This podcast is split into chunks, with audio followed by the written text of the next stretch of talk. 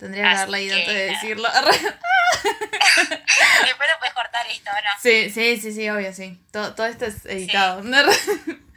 Obvio. Em, no, pero pensé que era otra pregunta, I'm sorry. La pregunta que en realidad te quería hacer es...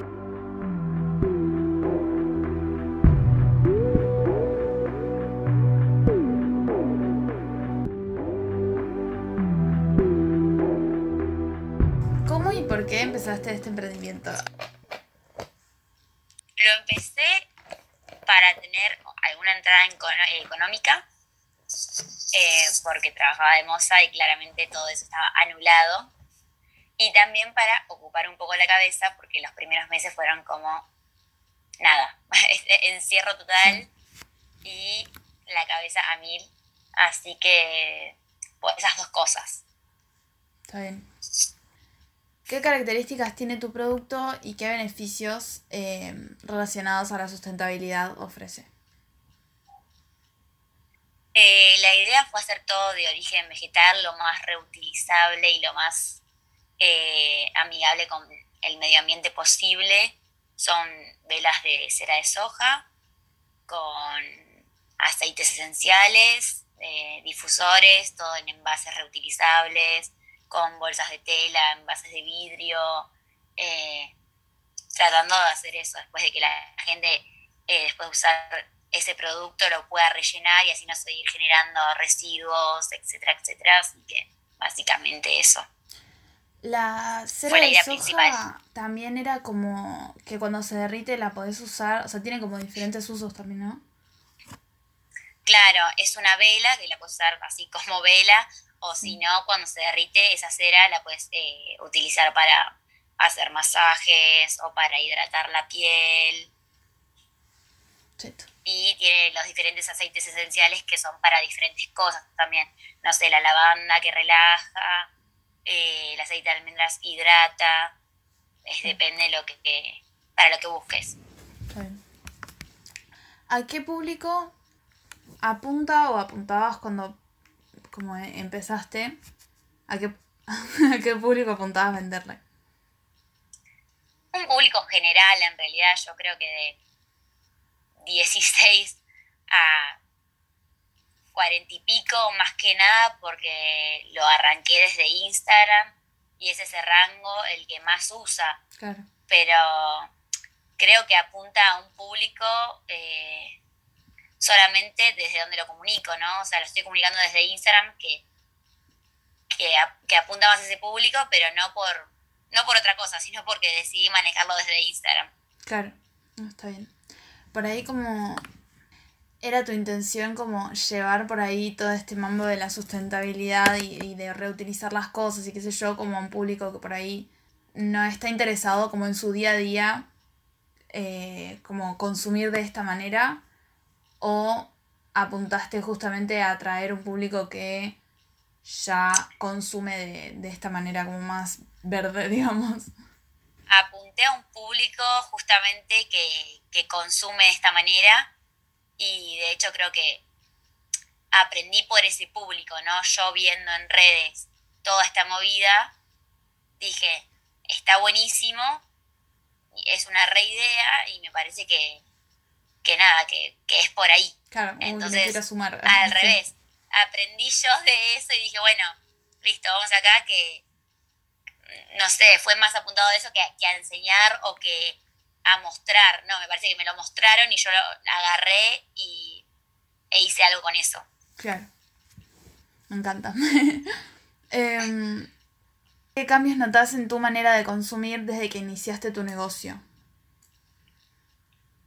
Y creo que entiendo más el puertas adentro, es decir, cuando ves un producto y decís, bueno, el producto no vale eso por el producto en sí, sino por el por el trabajo que yo voy a hacerlo también, porque, no sé, me di cuenta de eso, de, del tiempo que te lleva a llevar un emprendimiento, que no es solamente el, el costo de los insumos, sino del tiempo y de la imaginación, de la creatividad, de la cabeza que lleva. Es un sinfín de cosas. Te pones a hacer algo y son infinidad de las cosas que tenés que hacer. Eh, te imaginas algo y no te sale como te lo imaginabas y es como un camino entre frustración, entre satisfacción, porque tenés como las dos cosas, como que a veces te frustras y a veces te sorprendes y a veces te encanta y a veces decís no. Y siento que ahora, cada vez que veo un producto artesanal, eh, lo entiendo más por ese lado y no tanto por, no sé, antes de pasar capaz veía algo y decía, uy, mira qué caro, o uy, mira qué barato, y ahora entiendo que, que, va más allá del producto. Que el tiempo de una persona o lo que hace una persona muchas veces no, no se le puede poner precio eh, porque no, no sé, no. Sí, como que resignificó, digamos, toda, toda tu manera de, de ver. Exactamente. A la hora de, de, ver un producto, de pensar un producto, eso me resignificó toda esa manera de, no es como que listo, lo veo y lo paso. No, ahora como que entiendo el detrás de escena. Claro. Eh, y desde, la, desde que empezó la pandemia, o sea, sé que fue al mismo tiempo, pero yo sé que a partir de la pandemia, por lo menos en mi caso, en casa empezamos a reciclar, empezamos como a tener la compost, empezamos a hacer como un montón de cosas que antes por ahí ni bola, tipo ni en pedo no hacíamos. Y como que a muchas personas le pasó lo mismo, a partir de la pandemia, por ahí como que fue como un gran parate y, como que te pusiste por ahí a replantear un montón de cosas y qué sé yo. Eh, y nada, te quería preguntar como que cómo habías vivido este proceso en tu casa o en tu vida, así particular. Sí, también de repente eh, tenemos huerta, también esto, o sea, mm. hubo mucho tiempo para investigar, para aprender, para replantearte cosas y mucho tiempo para hacer cosas en tu casa. O sea, era el tiempo que no teníamos y que por suerte, nada, la pandemia como que lo bueno de, de todo eso fue que, que, nos dio el tiempo para poder hacerlo. Y sí, eso, tener la huerta en casa, no sé, ir al supermercado y decir, no, no me des bolsa. Eh, son cosas todas chiquitas que vos decís, bueno, antes capaz que, que no bolsa sí, como que ni lo pensaba, como que obvio me llevo una bolsa y ahora como que aclarás, no me des bolsa, no sé, no me des bombilla, eh, cosas que, que sí me replanteé ahora. ¿Qué retos considerás que enfrentaste respecto al consumo virtual? Ya sea vos como consumidor o vos como emprendedor. Em, o sea, cuando estábamos planteando las preguntas, nos dimos cuenta que por ahí mucha gente todavía como que le genera desconfianza por ahí todo el mambo virtual. ¿De qué manera lo, afrontaste vos, digamos? Soy muy consumidora, consumo mucho contenido. Me la paso mirando. Me pasé toda la, pandemia mirando 700 páginas, 700 emprendimientos todo el tiempo. Eh, quería todo, muy consumidora. No. Sí, o sea, no, no me suele dar desconfianza. Eh, como emprendedora, siento que, que se deshumaniza un poco todo esto de que sos como una máquina, porque el cliente siempre quiere una información, un servicio eh, excelente e inmediato. Es como si sos una sola persona para todo, para eh, hacer los productos, para, eh, para generar el, el, contenido, no sé, para todo, para subir la historia, para subir el precio, para hacer las cuentas, para contestar los mensajes. Y la gente muchas veces no ve eso. Entonces como emprendedora medio que te frustras un poco porque por no contestar al segundo perdés una venta. Porque lo que querían es eso. O sea, la gente, porque a mí como consumidora también me pasaba que yo mandaba capaz que a cinco páginas preguntando algo, y la primera que me respondía compraba el producto. Eh, claro.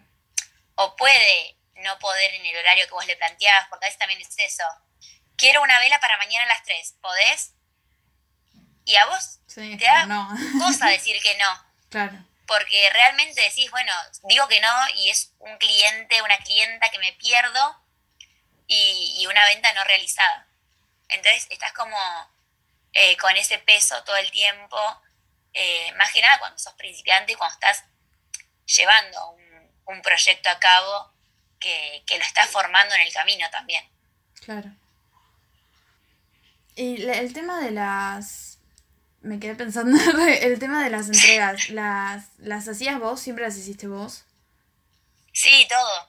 Las entregas, eh, todo, todo, todo. Contestaba los mensajes, me fijaba de que me queden, no sé, de armarme algunas, ponerme las entregas en dos días, así hacía más de un recorrido y era más efectivo.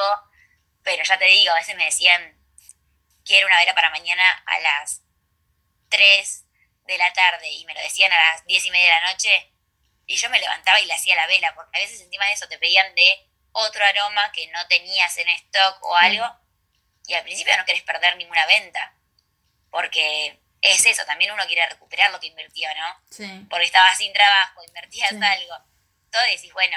Aparte estás como con la emoción de empezar, es como, sí, es re, como que no. Obvio, pero digo, más allá de, todo el mambo de, de la productividad, y del, emprender, de todo, tiene mucho que ver lo económico. Uno no quiere perder lo que puso, ni quiere que no funcione, quiere que, tenga un ingreso. Sí. Total. ¿Pensás que el crecimiento de esta nueva manera de consumir está trayendo o va a traer cambios positivos como a nivel sociedad? Como toda esta nueva ola mm. verde, ponele. Yo creo que, que, sí, que está bueno que se contagie todo, por más de que a veces digamos, se, ahí se puso de moda tal cosa. Hay modas que están buenas y hay modas que sirven. Sí. Eh, entonces, sí me parece que va a ser algo positivo, eh, siempre y cuando sea algo eh, real, ¿no? Que esta ola obviamente no quede en, en redes, sino que se haga, que se haga realidad desde desde políticas de Estado y demás que, garanticen que esto sea así efectivamente como y que funcione como sociedad, pero sí, me parece que va a traer cambios, cambios positivos y también me parece que las redes en eso ayudan mucho porque tienen un alcance eh, importante. Claro. Como que, o sea, también hay un cambio muy grande como la manera de consumir por el lado de, la, de todo lo sustentable, qué sé yo, pero también como por el lado de lo virtual y esto de deshumanizar eh, como sí, la, producción en sí o sí los emprendedores, pero también a partir de la pandemia como que se empezó a manejar más por ahí todo el tema de los deliveries, por ejemplo, y surgieron como puestos de trabajo que antes por ahí como que medio que, que era tipo tercerizar el tema de las entregas, por ejemplo. Y también todo lo que antes ya de por sí era presencial, o sea, como presencial, como por ejemplo las personas que se dedicaban a producir y vender sus cosas de una manera que no involucraba la virtualidad. O sea, ¿cómo pensás que lo vivieron ellos a todo este cambio? Como que siento que por un lado fue algo como positivo, pero a la vez a esas personas como que, no sé, de repente se Y yo creo que sí, de repente te encontrás con herramientas que, muchos desconocen o que, o que conocen, pero, pero no saben utilizarlas con, tal fin.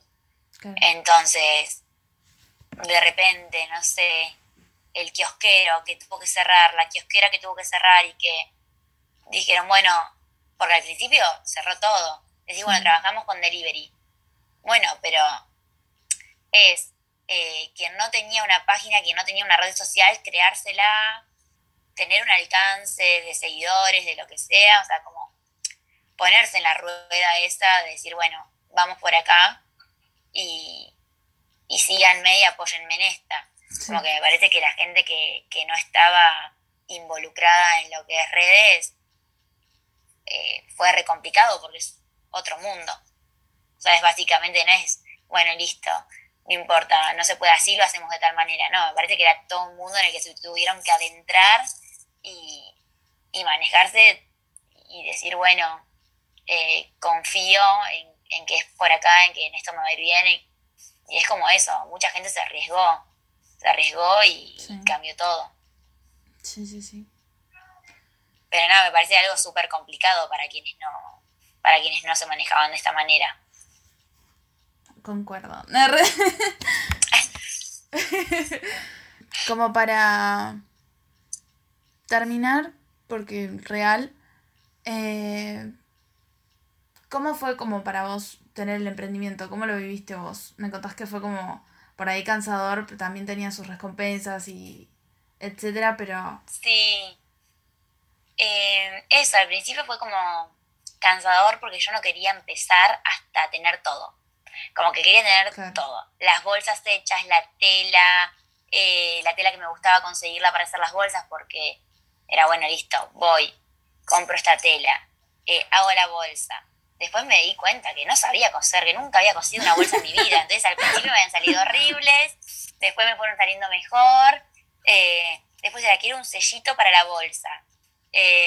quiero mandar a hacer las etiquetas. Quiero hacer el logo. De repente hacía el logo y no me gustaba. Por suerte al final el logo me lo hizo una chica eh, que se llama Camila, que hace diseño, todo, y me quedó hermoso, divino, y pude como solucionar ese problema, pero es como muchas cosas sueltas que yo me pasaba eso, tipo, al principio fue cansador por eso, porque quería tener todo listo antes de arrancar, no, no quería ir haciéndolo en el camino. Después me di cuenta que por más de que yo quería tener todo listo, había un montón de cosas que las iba haciendo en el camino.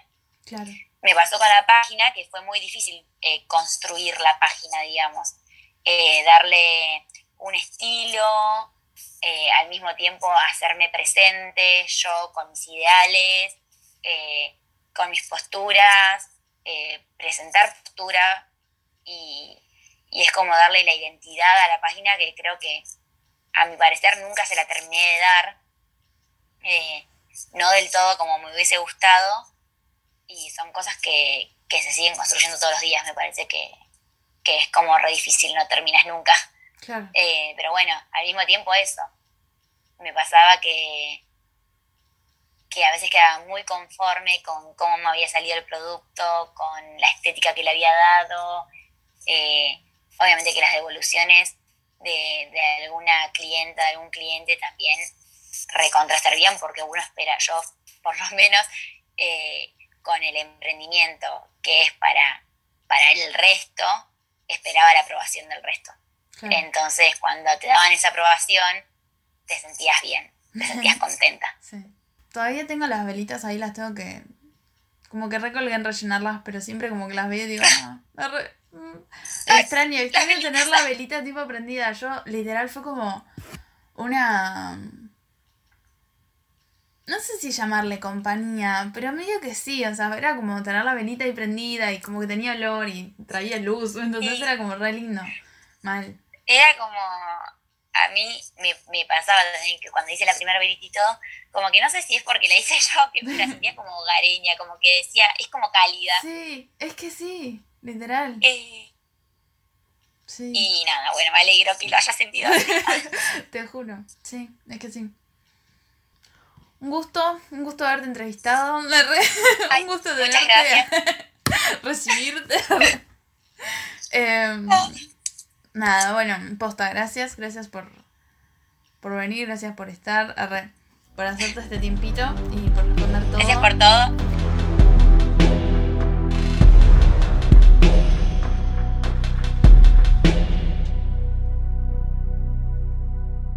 Me sentí muy cómoda, la fue muy ameno. Bueno, me Sos una buena entrevistadora. es la segunda que hago. muy bien.